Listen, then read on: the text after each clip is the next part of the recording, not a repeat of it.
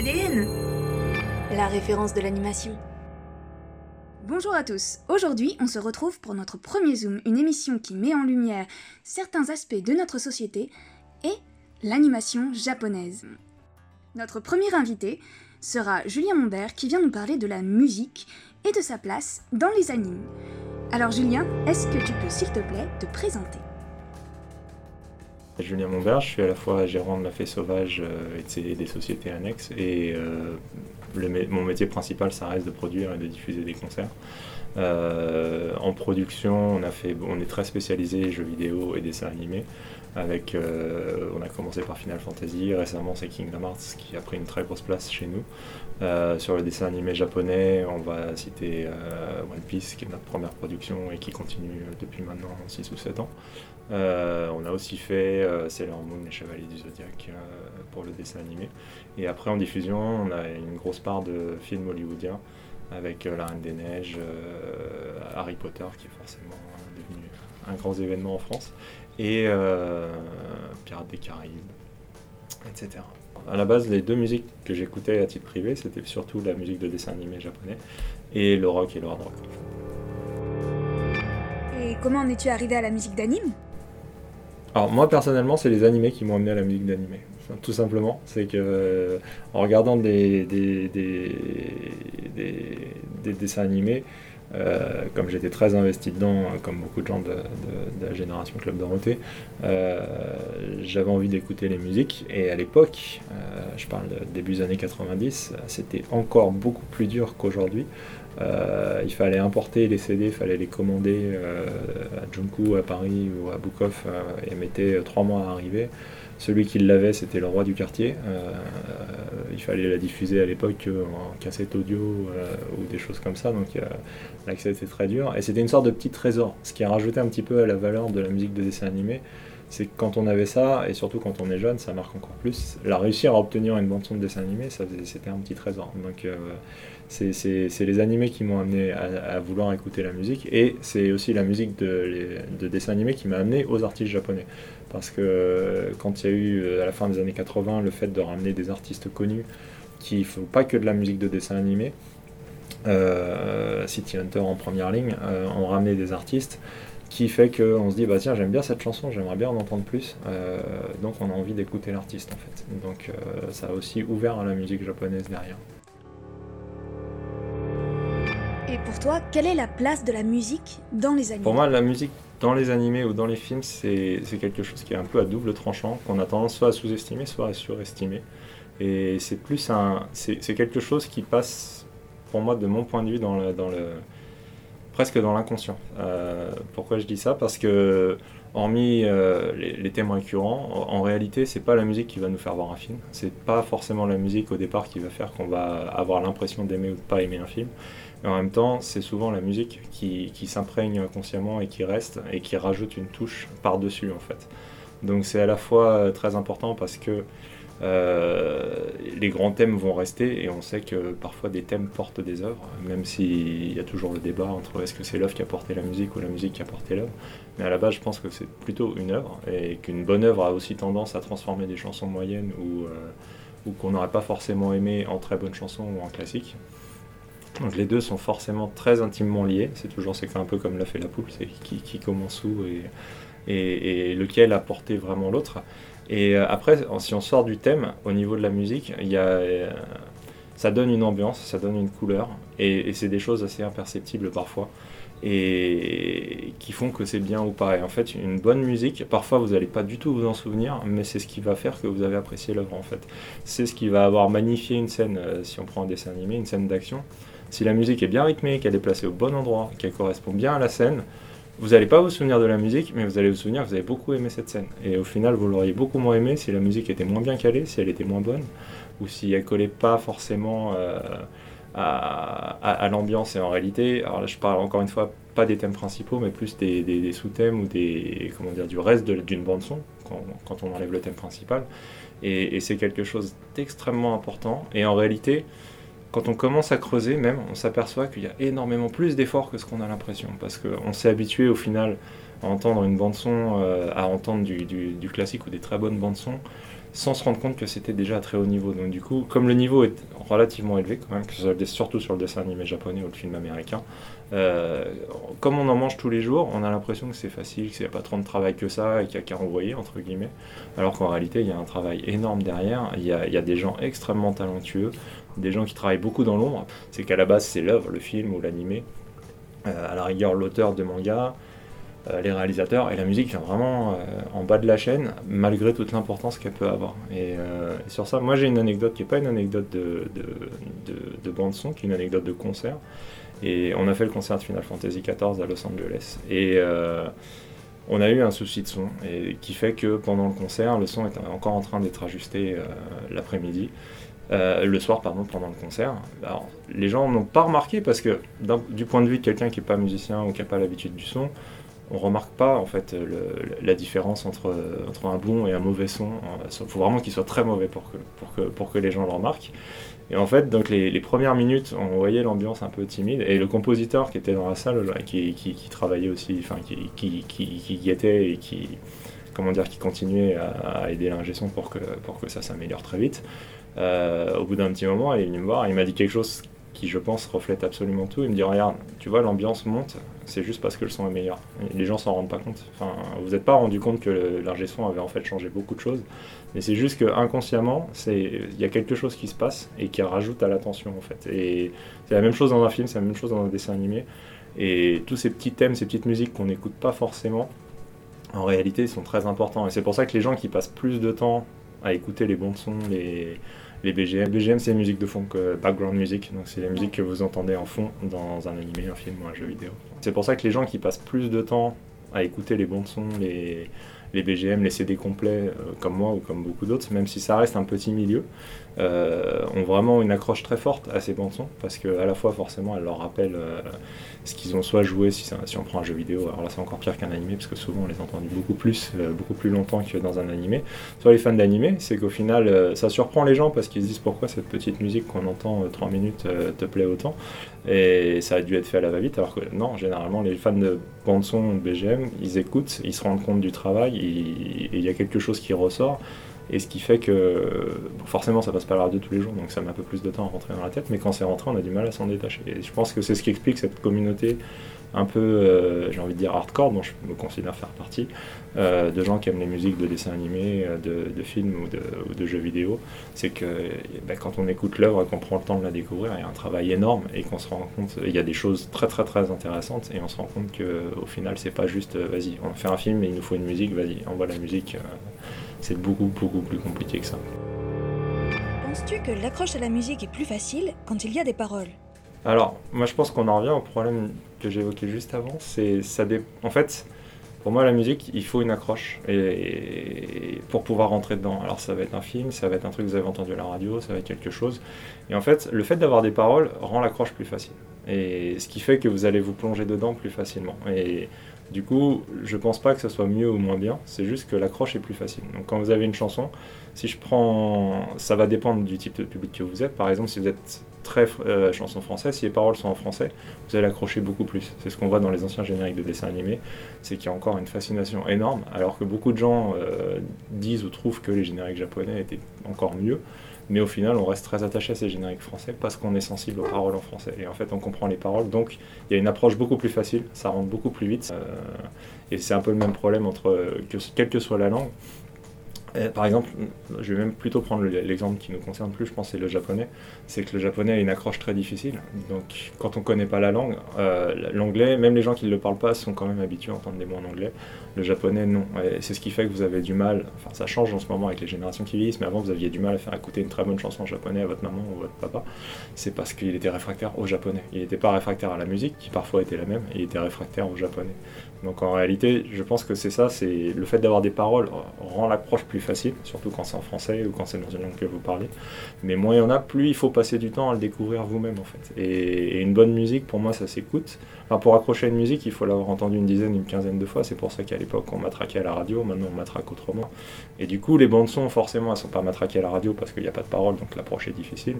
Et il faut vous ayez quelque part eu l'occasion de l'entendre. Donc euh, plus, plus elle a été passée, si c'est un thème récurrent, il y a des, des bandes son, par exemple Chevalier Zodiac, la bande son elle est légendaire, il y a très peu de BGM en fait, si vous écoutez, il y a, il y a 3 ou 4 CD, enfin si vous mettez tout bout à bout, il y en a très peu comparé à d'autres animés comme One Piece où il y a, il y a plus de 1000 morceaux.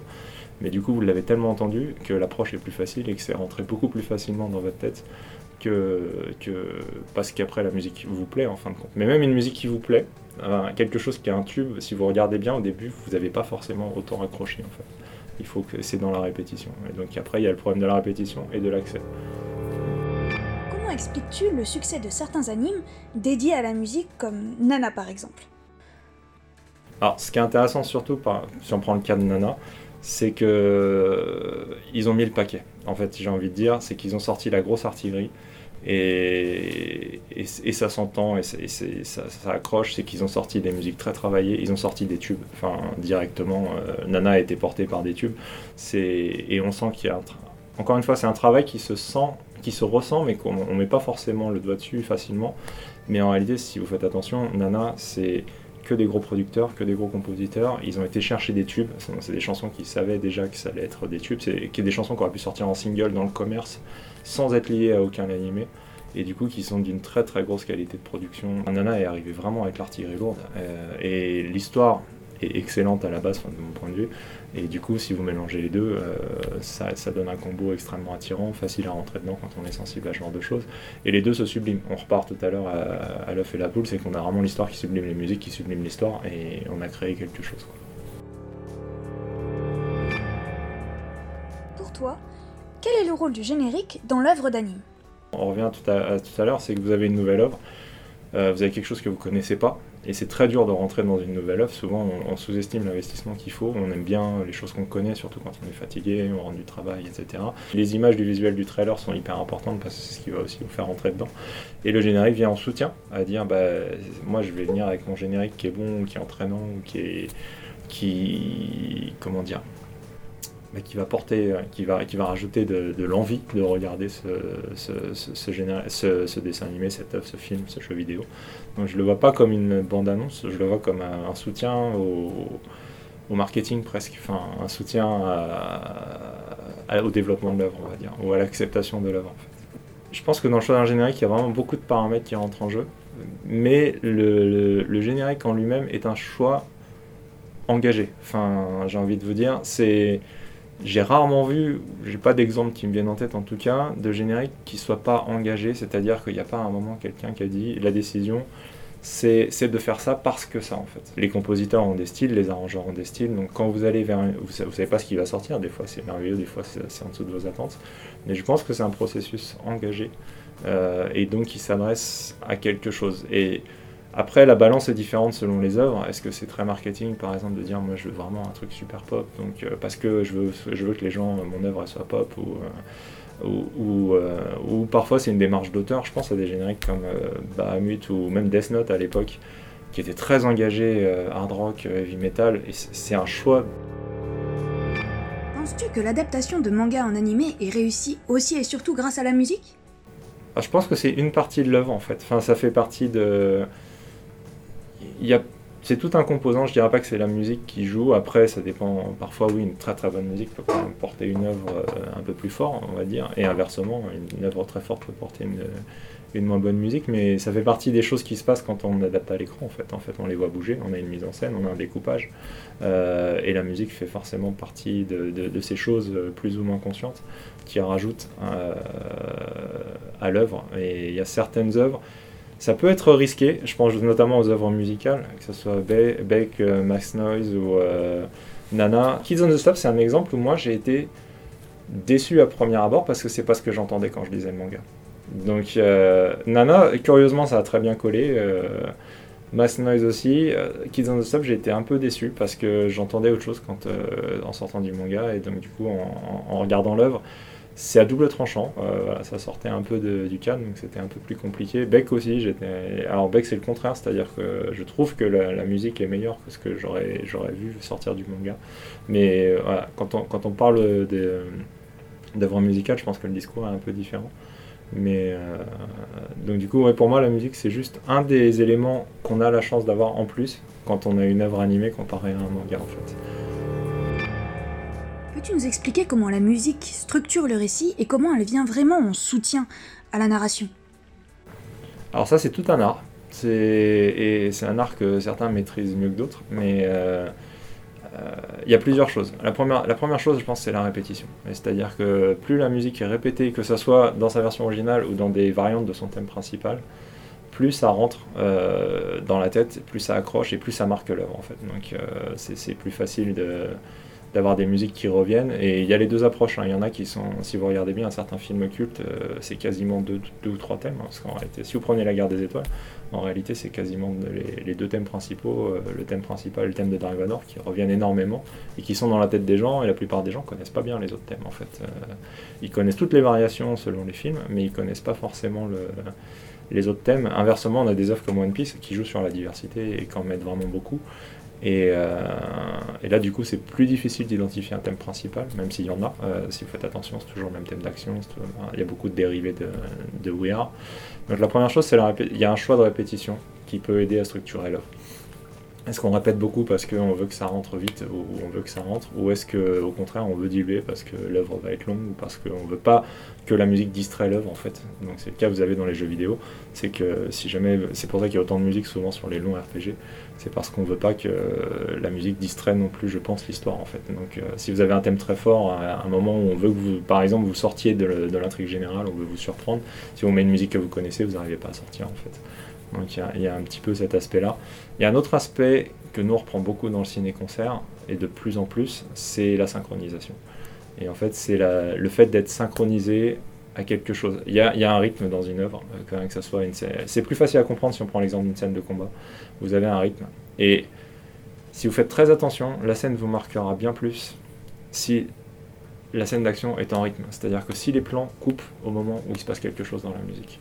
Donc, et c'est la même chose en ciné-concert. Euh, vous, vous, ressentez une très nette différence. Et personne dans le public est capable de vous l'expliquer. Moi, j'ai déjà fait le test. Entre une œuvre qui est très synchronisée, comme Kingdom Hearts, on est synchronisé euh, quasiment toutes les secondes, on est synchronisé à la musique, c'est-à-dire qu'il se passe quelque chose dans la musique, il se passe quelque chose à l'écran.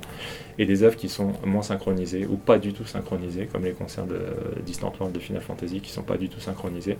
Et il y a les gens qui viennent vous voir à la sortie et qui vous disent il y a quelque chose qui était meilleur, mais ils savent pas vous dire quoi. En fait, il y a quelque chose qui nous a saisi, il y a quelque chose qui nous a pris. Et c'est pareil dans un dessin animé, c'est pareil dans un film. Il y, a les, bons montages son il y a les mauvais montages son ou les montages moins optimaux. Euh, et la synchronisation est extrêmement importante. Et vous le verrez si vous faites attention, des scènes de combat qui vous ont marqué, des, scènes d'émotion qui vous ont marqué, si vous écoutez en détail, si vous, regardez, vous regardez le cadrage, vous regardez la coupure des plans, vous verrez que il y a quelque chose de beaucoup plus synchro, en fait. C'est-à-dire euh, de synchro au plan près ou à l'action près. Et inversement, parfois, vous voyez des génériques où vous dites, il y a quelque chose qui cloche. J'aime bien le générique, j'aime bien les images, mais il y a un petit truc qui pourrait faire que ça sera encore mieux, en fait. Et, inversement, si vous regardez certains génériques cultes, ils sont extrêmement montés en synchro avec la, musique. Alors encore une fois, il faut être un petit peu musicien, un petit peu cadreur, je pense, pour l'entendre ou pour le voir. En tout cas, il faut prendre le temps de le regarder. Et vous verrez qu'en fait, ce qui colle, c'est cette synchronisation. En fait. Et la synchronisation est ultra importante. Et il y a des gens qui la sous-estiment, il y a des gens qui s'en servent pas. Euh, moi, je pense que la synchronisation participe énormément à la construction du récit et à, sublimer un petit peu en fait la musique. Et après, il y a juste le choix. Enfin, c'est de dire euh, de mettre la bonne musique au bon moment. Bon, bah là, vous y pouvez rien. Euh, c'est raté ou c'est réussi. après, ça peut dépendre des points de vue aussi. Il y en a qui voulaient avoir cette musique à tel moment et puis qui ne l'ont pas eu. Mais moi, je pense que c'est les trois éléments euh, qui, expliquent le, succès ou le, non-succès, ou en tout cas ce qui va vous marquer dans une bande-son euh, à l'image. Les silences jouent-ils un rôle particulier dans la narration et dans la musique? Ah, Ça, je pense qu'on n'est on est plus dans la musique, on est purement dans la narration. C'est-à-dire que c'est plus le travail du musicien, parce que lui, il a livré sa musique, il a fait ce qu'il devait faire. Et là, c'est vraiment le travail, je pense, du monteur, du réalisateur, ou enfin de, ces gens-là. Et on sort complètement de. C'est un pur choix narratif, et, ça s'inscrit vraiment dans cette démarche-là. Et du coup, ça concerne plus l'aspect musical. C'est pour moi, c'est vraiment un choix qui peut, euh, quand c'est bien fait, euh, vraiment marquer. Enfin, des fois, quand on s'attend à une musique et qu'il y a un gros silence, au final, bah, c'est de la narration. On, essaye de vous surprendre, on revient à ce que je disais avant, c'est qu'on essaye par la musique de vous faire ressentir des choses qu'on ne peut pas rendre à l'image, ou qu'on veut pas, parce qu'on a envie de, créer une dualité, on a envie de vous emmener quelque part émotionnellement. Et, et on joue avec ça en fait. Là, par la musique, je veux dire un truc qu'on voit pas à l'image. Et, là, là, ça va être très intéressant et ça va vous marquer. Généralement, on va vous dire, je sais pas, une scène triste et on va vous mettre une musique très violente. Enfin, dire pourquoi? Enfin, en fait, on essaye de vous marquer, on essaye de faire quelque chose, on essaye de raconter quelque chose euh, avec la musique et on l'utilise comme un instrument en fait derrière. Donc, euh, je pense que c'est un des éléments. L'autre élément, j'en reviens sur la synchronisation, c'est-à-dire que il va falloir synchroniser votre musique avec euh, l'action et, ce que vous voulez dire. Donc euh, c'est un choix narratif, c'est un choix de, storytelling aussi, parce que parfois on veut faire passer un peu d'histoire par une émotion. On veut vous faire ressentir quelque chose pour que vous compreniez qu'il y a peut-être une, embrouille ou quelque chose de caché derrière en fait euh, par la musique. J'ai quelques souvenirs de scènes d'action dans des films. Je crois que c'est Akira où il y a un gros silence à l'explosion principale. Euh, et, ce silence, bah, il, marque quelque chose en fait. Et, la scène n'est pas moins bonne. Euh, au contraire, une fois qu'on l'a vu, on se dit tiens, ça fait partie de l'histoire, il y a quelque chose qui s'est passé et on en a besoin en fait. Pour moi, ça revient de la narration en fait. Et, c'est là qu'on reconnaît d'ailleurs les très bons narrateurs, c'est qu'ils ont, une façon d'utiliser la musique qui peut, complètement changer une œuvre en fait. À ton avis, pourquoi y a-t-il une utilisation de la musique différente suivant le public visé, que ce soit shoujo, shonen, seinen, enfin, voilà. On va parler commercial entre guillemets, même si j'aime pas trop ce mot-là, mais c'est, vous êtes dans un choix marketing, vous êtes dans un choix d'une œuvre, et, on revient au problème de l'accès, c'est que vous avez besoin d'accéder plus ou moins facilement euh, à votre marché. Donc si si vous n'avez pas beaucoup investi, par exemple, ou que vous voulez pas beaucoup investir, la facilité, c'est de rester dans le standard du genre. De dire sur un shoujo, euh, je vais aller vers, des musiques de shoujo pour que tout de suite, le fan de shoujo, même s'il connaît pas cette musique, euh, il, a, il, rentre dedans. Il se dit, tiens, c'est des touches, c'est mon style, c'est mon genre. Donc oui, je pense qu'il y a des musiques marquées shoujo et des musiques marquées shonen. C'était pas forcément, je pense, une volonté à la base. C'est-à-dire qu'il y a certaines choses qui sont devenues récurrentes je pense pas que quand les compositeurs les ont écrits, ils se sont dit euh, Ah, ça, ça va être de la musique de shoujo maintenant, ça, ça va être de la musique de jeu de, de, RPG ou de la musique de ça. C'est plus que les succès de certaines œuvres qui se ressemblaient ont fait que c'est devenu un standard. Donc, euh, euh, par exemple, dans le film hollywoodien, le standard, ça reste la musique orchestrale, avec des orchestres complets.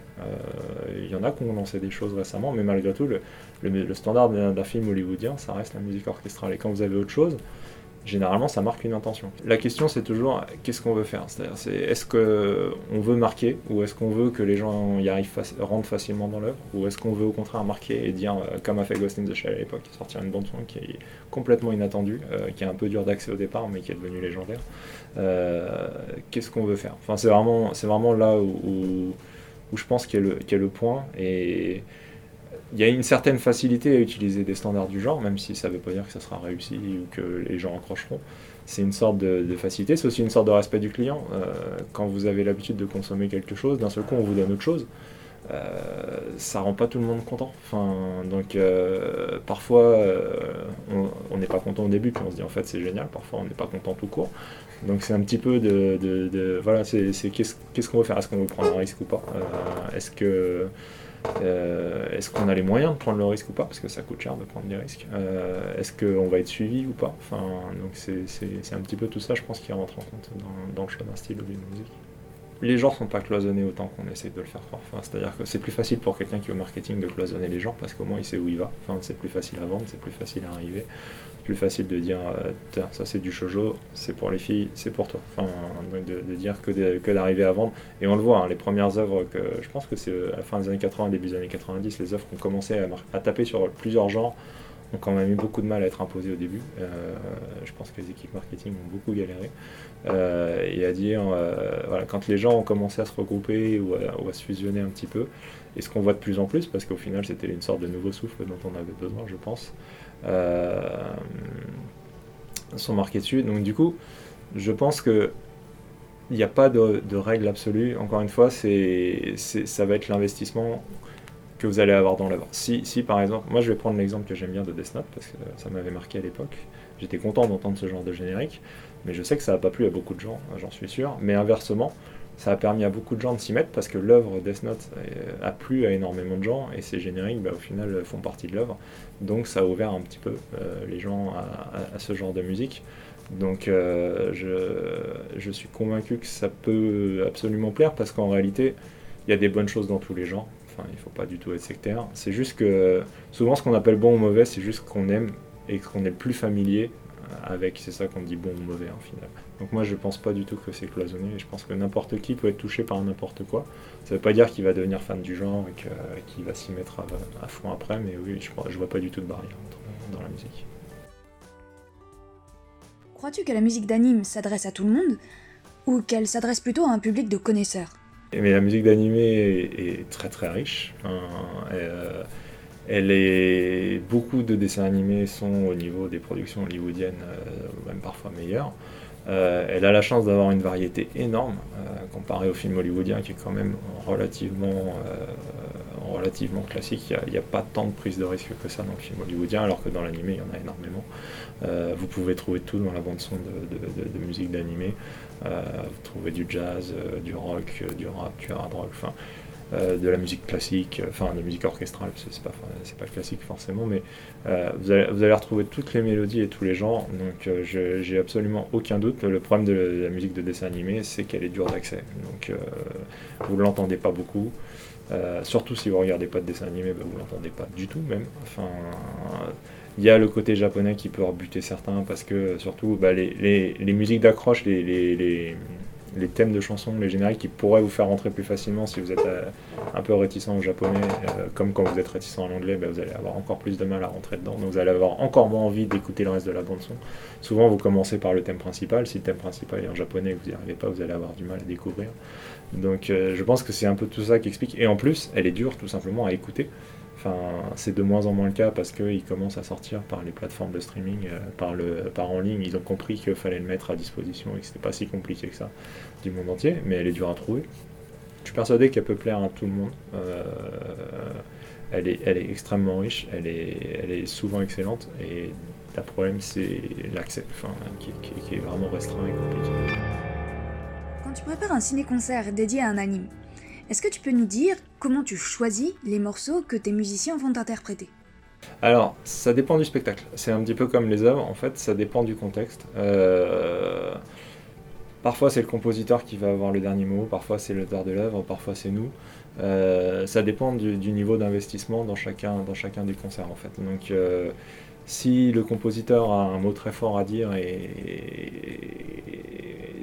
c'est un petit peu la source. Généralement, ça commence par l'avis du compositeur. Après, est-ce que, que au niveau du projet c'est pertinent? Est-ce que tout le monde va être d'accord ou pas? Généralement, ça commence par le compositeur. Qu'est-ce que le compositeur voudra faire? Le problème qu'il y a dans les compositeurs, c'est que souvent, ils veulent mettre leur plus belle musique, ou en tout cas leur musique les plus techniques, ou celle dont ils sont eux le plus fiers, qui n'est pas forcément celle que les fans aiment le plus. Donc ça crée, euh, c'est un peu l'éternel problème des concerts. C'est pareil dans le rock ou le pop ou la pop. Enfin, vous avez un artiste qui vient de sortir son dernier album qu'il adore, qui va vous le faire la tournée, et vous, vous étiez venu voir les classiques. Enfin, vous dites, bah non, il n'y avait pas mon morceau, il n'y avait pas machin, il m'a fait que son dernier album. Et, j'ai envie de dire qu'on a le même problème dans ce genre de concert, même si la musique est complètement différente, qui est de dire, euh, qui est la volonté du compositeur qui de dire ah bah moi je suis très fier de cette musique ou j'adore cette musique elle est, pour moi elle est culte euh, je, veux mettre ça. Ou bien elle est mieux écrite que l'autre euh, laisse tomber l'autre parce que celle-là elle, est, mieux écrite. Donc ça commence par le compositeur avec ce biais là qui est un petit peu que le compositeur a tendance à forcément à vouloir mettre ses belles œuvres ce qui est le cas de tous les artistes je pense un dessinateur c'est pareil vouloir exposer plus euh, sa dernière œuvre ou en tout cas l'œuvre dont il est le plus fier plutôt qu'un truc qu'il a fait quand il était tout jeune mais qui, a plu mais qu'il a énormément évolué depuis donc c'est le premier challenge.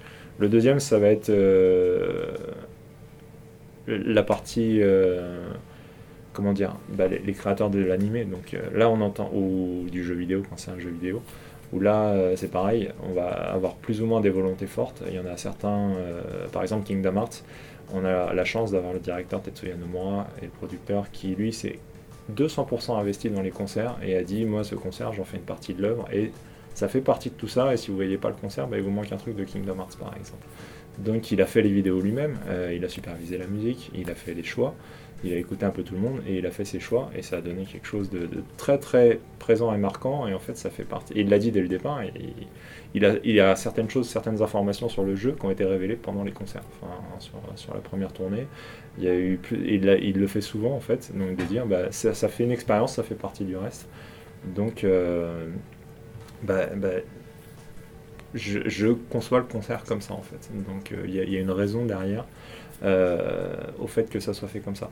Après, moi, quand de mon point de vue de la production, je vais vouloir faire plaisir aux gens. C'est-à-dire que je vais avoir envie de mettre les thèmes que moi j'aime, mais quand je suis dans la position de fan, j'ai généralement ça rejoint la position des clients ou des gens qui viennent, et je vais avoir envie d'entendre les thèmes que j'aime ou qui reviennent souvent, enfin certains classiques, et, surtout les classiques qui, que j'aime bien ou qui ont marqué les gens.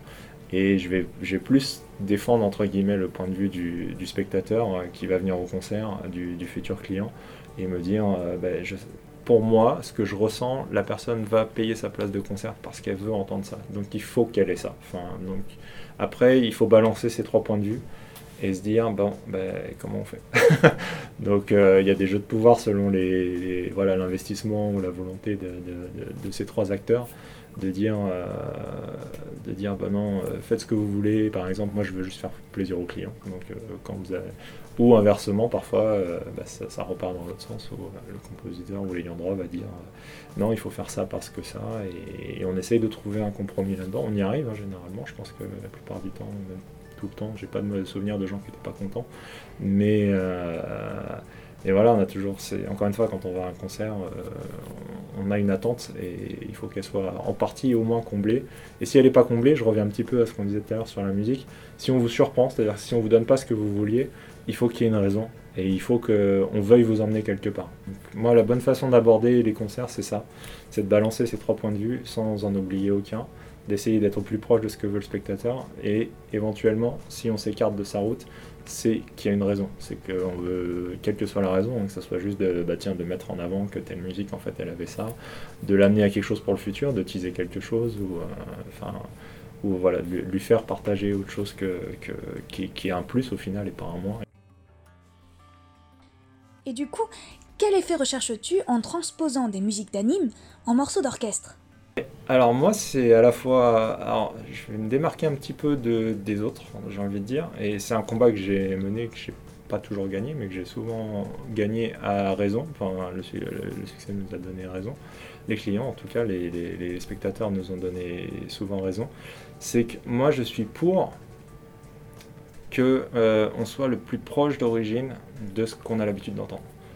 Donc en réalité, euh, on a, je réfléchis, mais on a soit jamais, soit quasiment jamais euh, fait de concerts où on a extrêmement orchestré des bandes son. Euh, je vais vous donner l'exemple des Chevaliers de Zodiac, qui est un très très bon exemple. Quand nous on l'a fait, euh, il y avait un débat sur est-ce qu'il faut tout orchestrer et supprimer donc la guitare, la basse, la batterie, ou est-ce qu'il faut comme moi je prêchais en fait à l'époque, est-ce qu'il faut euh, garder exactement en fait euh, la guitare, la basse, la batterie et, pas ramollir de mon point de vue l'œuvre qu'on a l'habitude en fait. Et quand j'ai commencé le projet, tout le monde me disait on veut un orchestre, euh, on veut, faut, que ça sera mieux, t'as un orchestre, il faut absolument réarranger les morceaux, il faut pas refaire.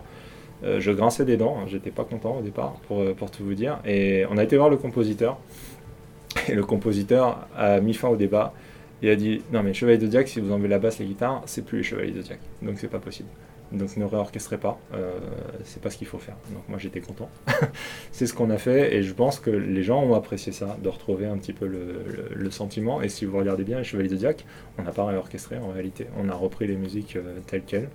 On a peut-être fait euh, un ou deux arrangements sur les chansons euh, des chanteurs, en fait, les chansons avec les chanteurs, mais on a gardé la bande son telle quelle pour la sublimer et dire, bah voilà, en live vous l'avez et en plus vous avez le son du live euh, par-dessus la couche de, la musique que vous connaissez sur le CD pour faire vraiment l'effet. pour moi, je recherchais l'effet que vous avez quand vous allez voir un concert d'un artiste. Si vous avez votre son CD, forcément live, il y a des toutes petites choses qui changent parce que c'est le live. Mais c'est cet aspect-là que je tiens absolument le plus possible à garder. Donc en réalité, nous, on n'a jamais. On l'a fait, je pense, pour Namco Bandai, pour certaines choses, genre Pac-Man ou des petites musiques qu'on a. Mais c'était vraiment très court sur la partie du concert. Et on a toujours essayé de garder, euh, de, coller au son d'origine et à ce que, encore une fois, le spectateur vient chercher.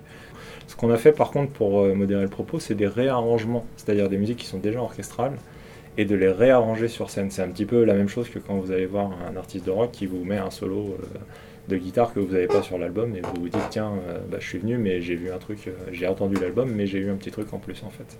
Et ça on l'a fait par contre sur beaucoup de choses, euh, c'est de faire vivre les morceaux, c'est-à-dire de, de, rajouter des, choses, de réarranger des choses, de ramener des choses qui par exemple, c'est le cas sur Final Fantasy où à l'époque parfois ils étaient obligés de faire des choses au synthé ou des sons synthé, ben, il y, y, a la partie, comment dire, la partie avec le vrai instrument qui a été remise et qui a été améliorée. Euh, donc ça c'est du réarrangement, mais on n'a jamais réellement euh, orchestré des musiques à la base parce que c'est pas la philosophie chez nous, ni la mienne ni celle de la société.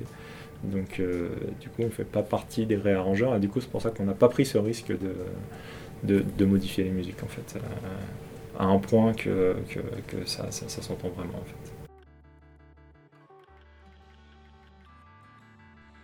Penses-tu que la musique d'anime fédère beaucoup de monde? Je pense qu'elle fédère, je pense qu'il y a beaucoup plus de gens qui en écoutent que ceux qui viennent au concert. Généralement, euh, moi j'ai tendance à dire qu'on parle de 1 pour 10 en fait. De dire, euh, vous avez une personne qui vient au concert pour 10 personnes qui l'écoutent. Donc, euh, donc moi je pense qu'il y a au moins 10 fois plus de fans investis dans la musique de, de dessin animé, puis sans doute plus, enfin, j'espère plus, mais, mais des gens qui l'écoutent. En tout cas, je sais que ça se limite pas au concert. Euh, parce que des fois, en tout cas, je sais qu'il y a beaucoup de gens qui veulent venir au concert qui n'y vont pas, euh, parce qu'ils habitent loin, parce que la place est trop chère, parce que parce qu'ils peuvent pas y aller, etc. Donc en fait, il n'y a, jamais tous les gens qui veulent voir un concert dans un concert. Ça, c'est malheureux, mais peut rien y faire. Euh, donc du coup, il y a largement plus de gens qui, qui, écoutent heureusement de la musique japonaise que, que ceux qui viennent au concert. Peux-tu nous parler du prochain ciné-concert de la Fée Sauvage dédié à l'animation? Dans les choses qu'on peut dire, oui, euh, le prochain One Piece, en fait, euh, donc euh, on a fait One Piece, c'est notre première production en 2013. on a renouvelé le concert pour Paris en 2016 à la Philharmonie de Paris. Donc le premier concert été vraiment juste avant le Nouveau Monde. Le second concert commençait au Nouveau Monde et allait jusqu'à la fin de l'arc Don Quichotte. Et euh, bah, on a maintenant beaucoup évolué dans l'animé, donc euh, on va rafraîchir le concert pour faire un One Piece Music Symphony 3, euh, dont la première sera encore une fois à Paris, la chance d'être en France, et qui sera l'année prochaine, au mois d'avril de l'année prochaine. Et on va renouveler encore une fois le, le, spectacle pour coller aux épisodes les plus récents en se focalisant sur le Nouveau Monde. Eh bien, hâte d'aller voir ça. Merci Julien Montbert pour cette interview et à très bientôt à vous tous pour un prochain Zoom.